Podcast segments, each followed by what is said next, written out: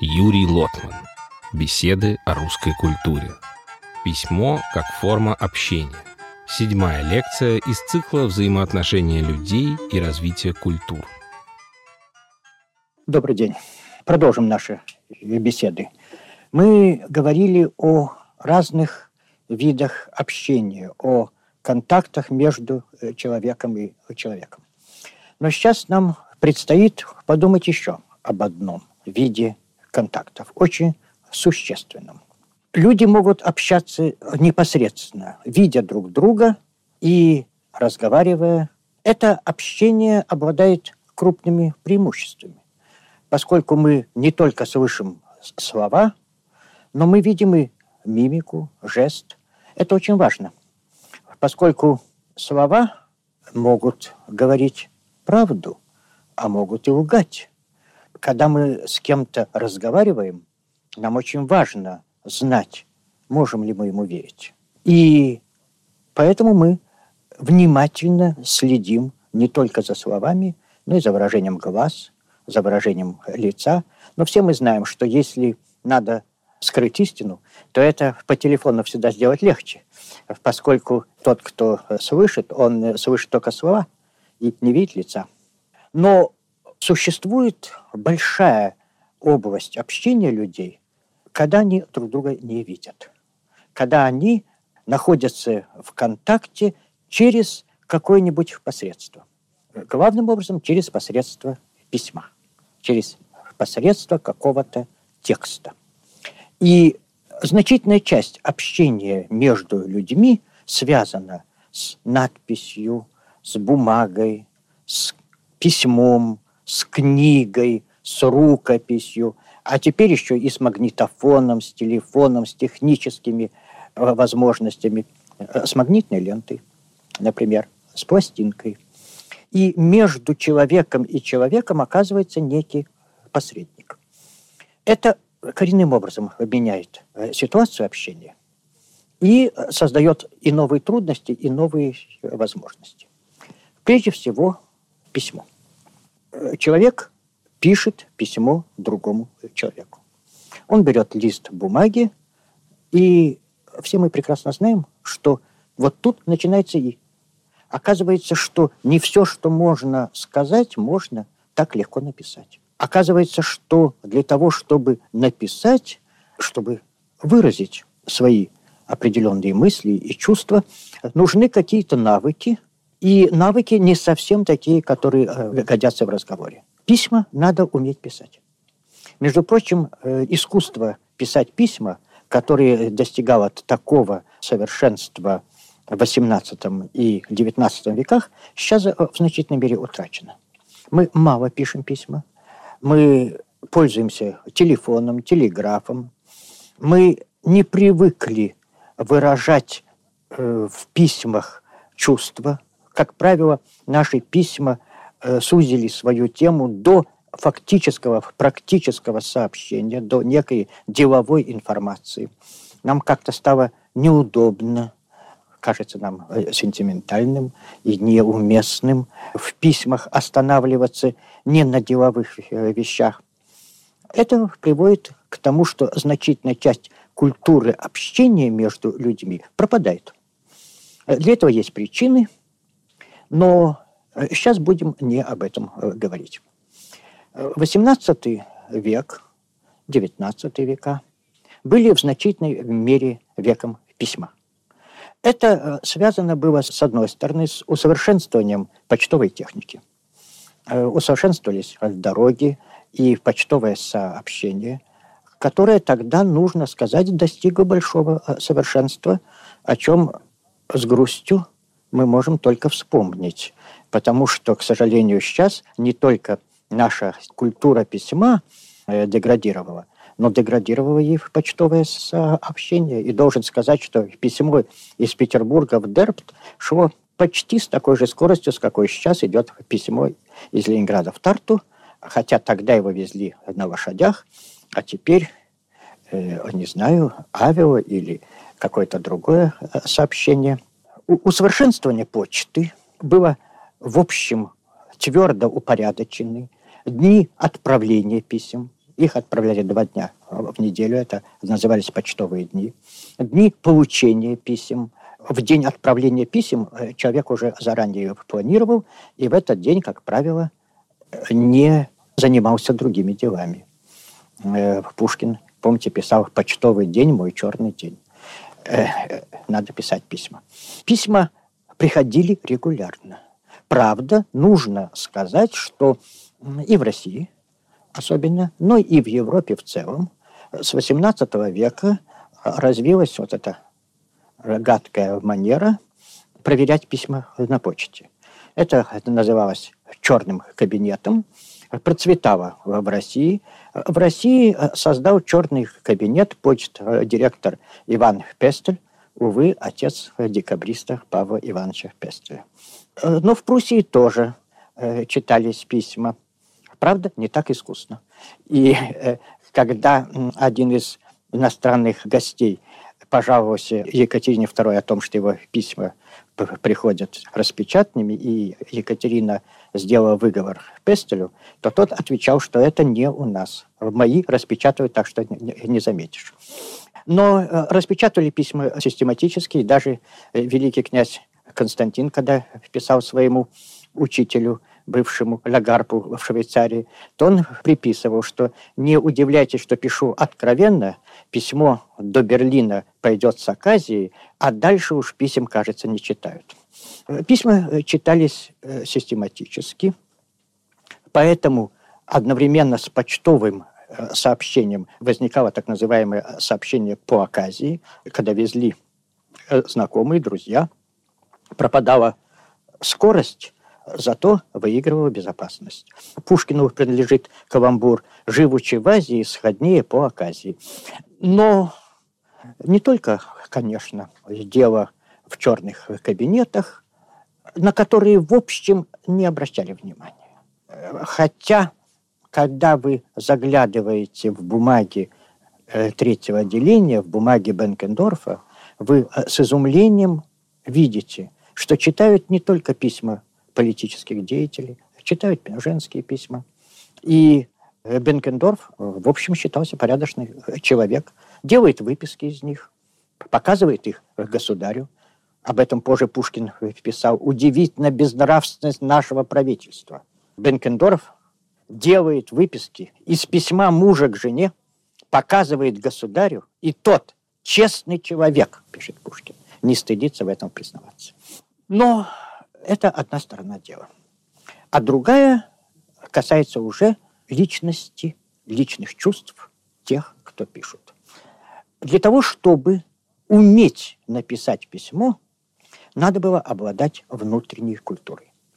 Конечно, необходима была и внешняя навык. Просто учили, как надо писать письма. Учили, как надо обращаться. Где-то был э, специальный ритуал. Одно название, э, один зачин э, в обращении к начальству, другой к другу, к любимой женщине. Если вы пишете императору, то особый ритуал. Надо знать, как обратиться, иначе это будет неприлично. Иногда одно слово может испортить. Один вельможа написал другому, в общем, равному по рангу, но он был э, сенатором, а другой был э, губернатор. «Милостивый государь мой». Получивший письмо очень обиделся. Надо было писать просто «милостивый государь». Можно было писать «милостивый государь мой», но это был оттенок превосходства. И получивший ответил «милостивый государь мой, мой, мой». Но это обучение давалось легко. Сложнее давался наука писать искренне и письма, выражающие сердечные переживания. А это было необходимо.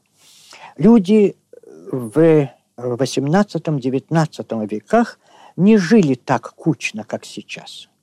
Сейчас, как правило, люди общаются с теми, с кем они встречаются по службе, по соседству. Если кто-то из друзей переезжает в другой город, переписка длится некоторое время, а потом затихает. Если какая-нибудь экстренная нужда, телефонный звонок или телеграмма. А писание писем вышло из моды. между тем, как в ту эпоху люди жили в значительной мере по поместьям, по деревням, в небольших городах.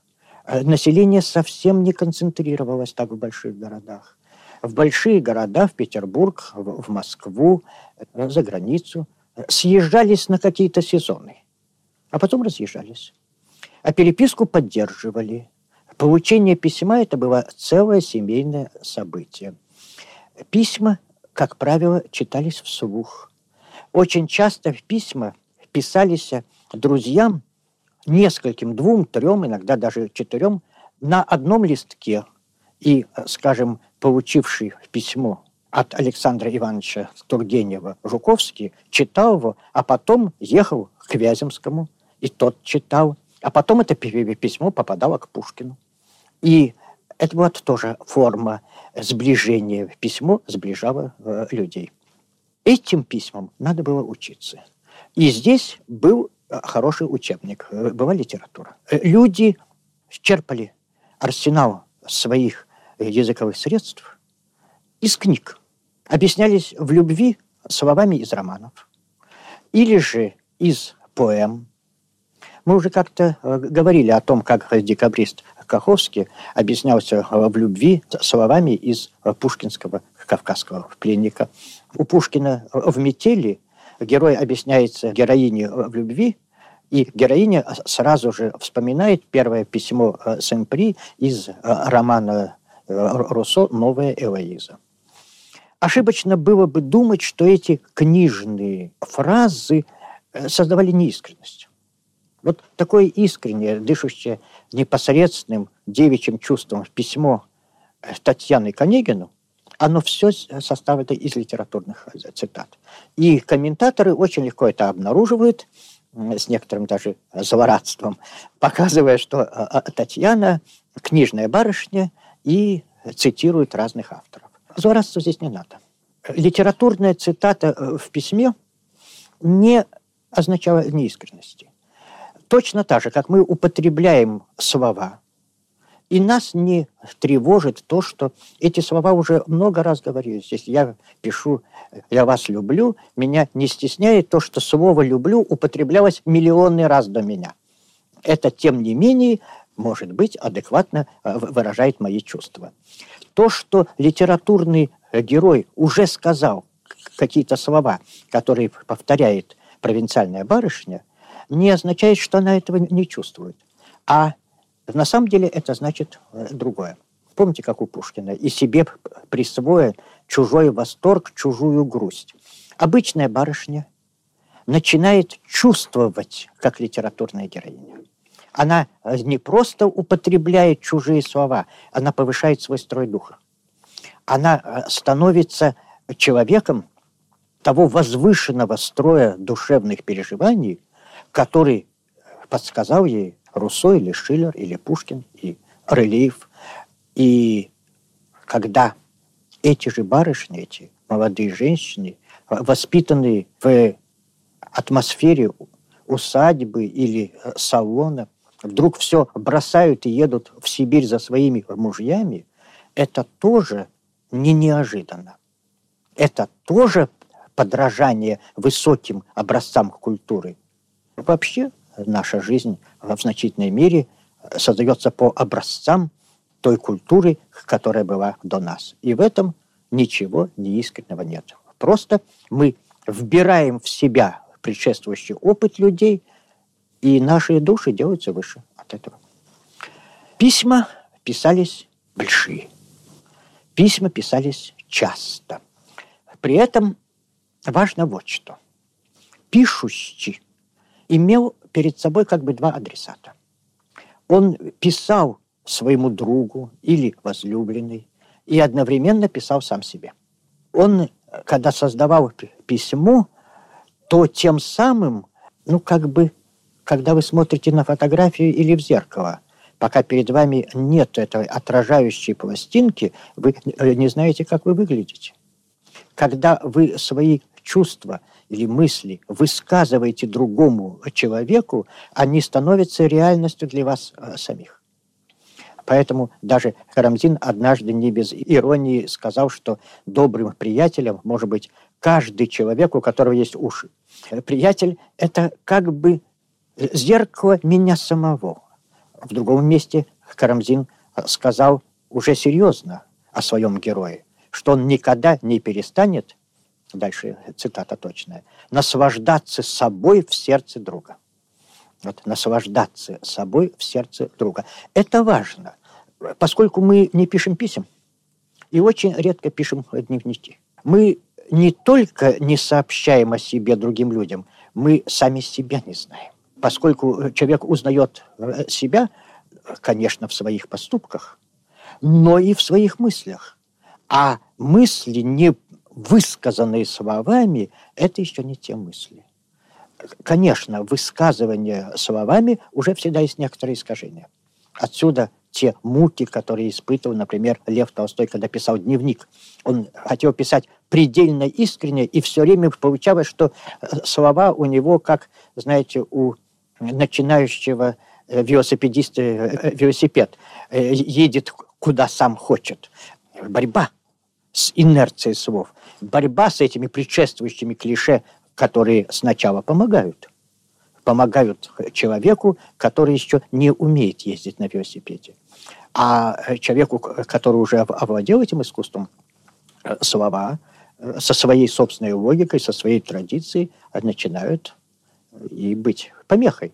И тем не менее, конечно, в Писании есть акт самопознания.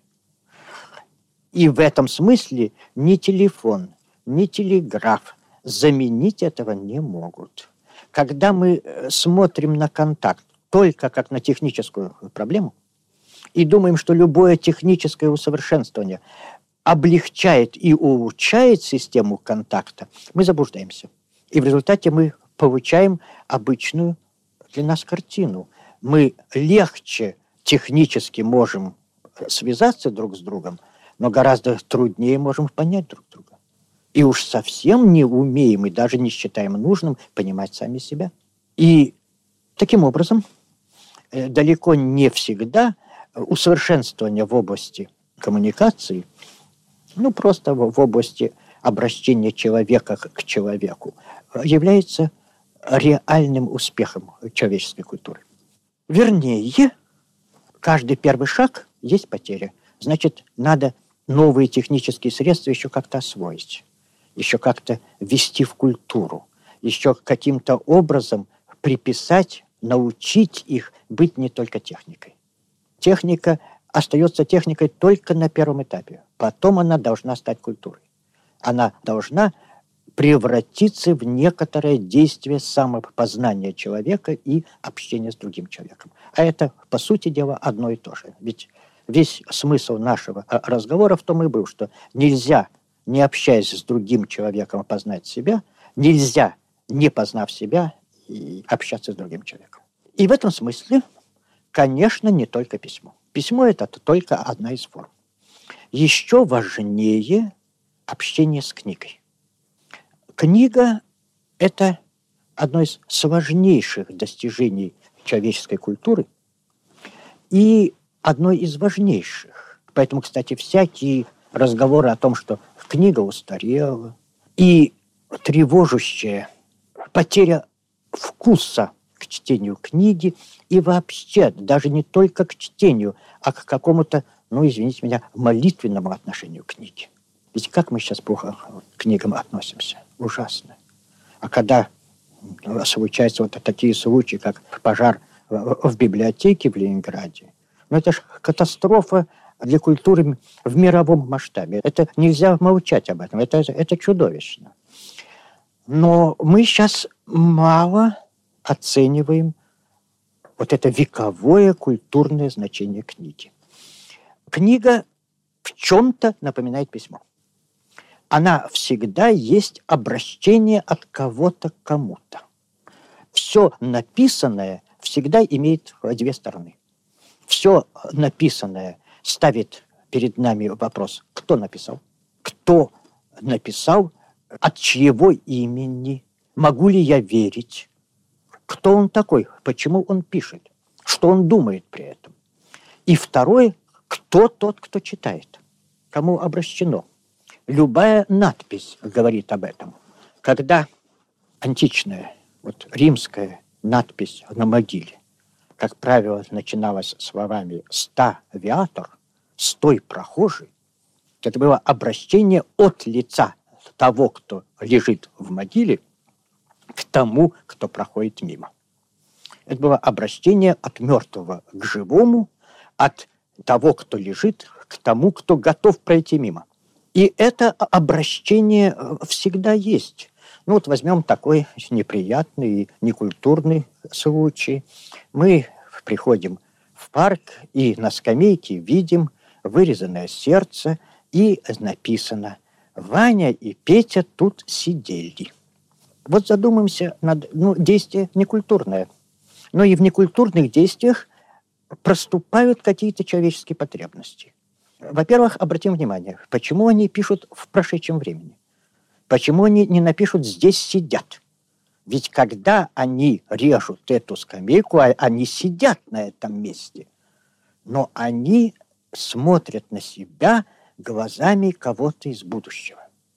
Им очень хочется, чтобы этот из будущего, этот потомок безымянный, вспомнил о них, знал, что они были, чтобы они не исчезли совсем бесследно вот в эту для них существенную минуту, когда они тут э, сидят вместе и по своему настроению готовы э, вырезать сердце, пронзенное стрелою. Э, чувства, может быть, и не столь глубокие, не столь богатые, но факт бытия, факт существования для них важен. И они обращаются к тому, кто будет после них. Конечно, сами этого не понимая но каким-то образом они хотят, но если не бессмертие, то хоть продолжение этой минуты. И большинство писаний так и обращено. Оно обращено или к современнику, или к потомкам. Или к человеку, которого я знаю лично, это будет письмо, или к человеку мне неизвестному. Но всегда это будет обращение к кому-то. И вот в этом пространстве, в этом мире – возникает особое обращение, особый вид текстов. Литературное произведение. Оно написано к тому, кого я, писатель, не знаю. Но пишу я к нему так, будто бы я его знаю. Отсюда у Ставардовского читатель друг. Отсюда постоянное вообще у поэтов обращение к читателю как к знакомому лицу. Необходимая интимность тона – Дальше. Обращение к будущему, как к настоящему. К тому, кто еще не существует, как э, к лицу реальному. И в этом смысле литература и книга любая содержит как бы два послания. Одно послание ко мне, которое рассказывает мне о каких-то событиях, кто-то другой мне рассказал о событиях, а с другой стороны, это как бы мое послание. Я смотрюсь в книгу, как в зеркало, потому что ведь мы же э, знаем, что каждый читающий книгу, стихотворение, роман, читает ее по-своему. Более того, вы прочтете один и тот же роман через несколько лет, перечтете и обнаружите, что он другой роман.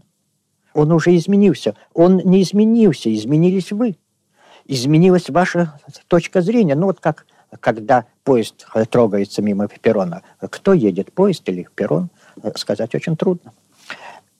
Так э, создается вот это послание ко мне от другого человека, которое учит меня сразу двум вещам. Общаться с миром и общаться с самим собой. Поэтому, между прочим, книгу так важно уметь читать. Мы сейчас читаем книгу не совсем так, как ее читали прежде. Ну, само слово «чтение» зафиксировало то, что когда-то нормально было чтение вслух. Это слово в этом значении сохранилось в церковном употреблении, где в церковную службу входят куски вот, чтения определенных мест из Священного Писания. Это же э, сохранилось в научном употреблении, когда мы говорим там пушкинские чтения. И это означает, что мы слушаем доклады. Э, чтение, которое для нас ассоциируется с чтением глазами, мы привыкли читать молча, и даже считаем, что если кто-то шепчет, когда читает, то это такая некультурная привычка, надо читать молча. Но ведь стихи читать молча нельзя. Мы на самом деле стихи читаем так, как музыкант слушает партитуру. Он смотрит в партитуру и слышит ее звучание. Точно так же мы смотрим на стихотворный текст, но слышим его звучание. Вообще чтение художественного произведения сродни вот тому профессиональному для музыканта чтению, когда он глядит на ноты. Мы должны, глядя на этот художественный текст, его и слышать, и видеть. И поэтому еще одна вещь важная. Для того, чтобы книга была действительно средством общения и познания, ее не следует читать в торопях. Над книгой надо мечтать. Извините меня за такое несовременное слово. Ну вот как Пушкин писал, над вымыслом слезами обольюсь. Это нужно отметить, потому что определенные виды чтения э, требуют быстрого чтения. Детектив. И вообще остро-сюжетные э, произведения э, требуют быстрого чтения. В этом нет ничего плохого. Это жанр, который подразумевает такого рода чтение, поскольку этот жанр не настраивает на размышления, а это умственный отдых для уставого мозга, типа решения шахматной э, задачи. Хуже, когда вот этот особый жанр начинает читаться неправильно, когда детектив начинает восприниматься как норма любого литературного произведения. И когда к любому произведению читатель предъявляет вот это облегченное э, сюжетное чтение, быстрое пролистывание, пропуски того, что кажется скучным и не столь важным, и э, быстрый переход к тому, кто кого убил и кто на ком женился. Это шаг к тому, чтобы отучиться читать книги. Э, между прочим, к сожалению, замечу, что наша школьная программа, увы, не противостоит этому. Э, чтение в отрывках, чтение в пересказах, настойчивое внушение школьникам, что сюжет – это и есть самое главное в произведении, что произведение сводится к тому, про что там. Произведение не сводится к тому, про что там. Вот. А Конечно, одно дело роман, другое стихотворение. Все по-разному. Но важно вот что. В старину не только книги читали вслух. В старину книги, как правило, перечитывали. Сейчас мы сталкиваемся с некоторым интересным парадоксом. Книги очень трудно купить. Их раскупают. Выходят книги чудовищными тиражами. Причем то, что этих тиражей не хватает, свидетельствует о том, что их покупают не для того, чтобы читать. Если сопоставить, сколько книг куплено и сколько книг прочитано, я убежден, что это будет разница чудовищная. Ну вот, скажем, подписка на Сергея Соловьева «Историю России», которая шла при ужасном ажиотаже. Но интересно бы знать, кто же из подписчиков прочел Соловьева. А вот сейчас торгующие книгами организации с огорчением уже сигнализируют, что первый том купили, а от второго начинают отказываться. Скучно. Потому что покупают по инерции, под влиянием ажиотажа.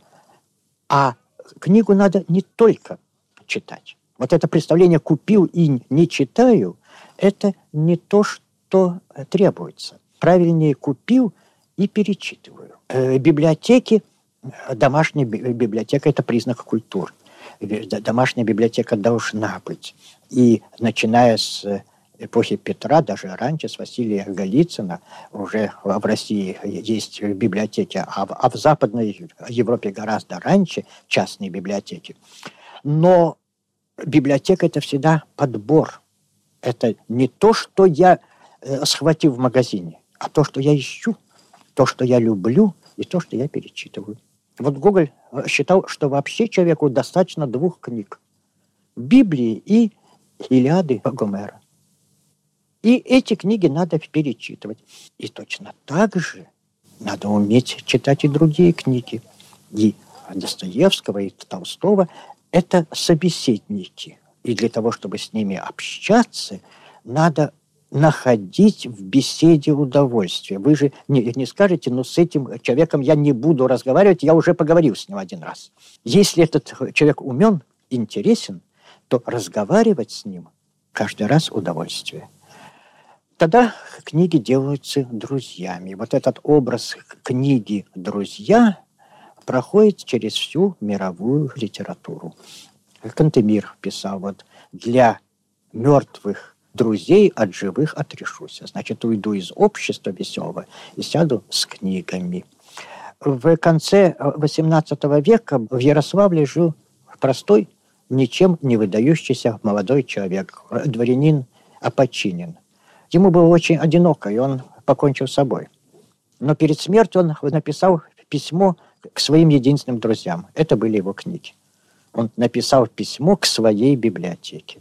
И Пушкин, умирая, обратился к книгам «Прощайте, друзья». А когда Александр Блок в 18-19 годах по трудному материальному положению вынужден был продавать свою библиотеку, он прощался с каждой книгой в отдельности. Это вековая отложившаяся форма нашего постоянного собеседника. И письмо, дневник, художественное произведение – это есть те созданные нам культурой друзья, общение с которыми нас обогащает. Благодарю за внимание. Мы благодарим эстонское национальное телерадиовещание за предоставленные записи лекций Юрия Лотмана.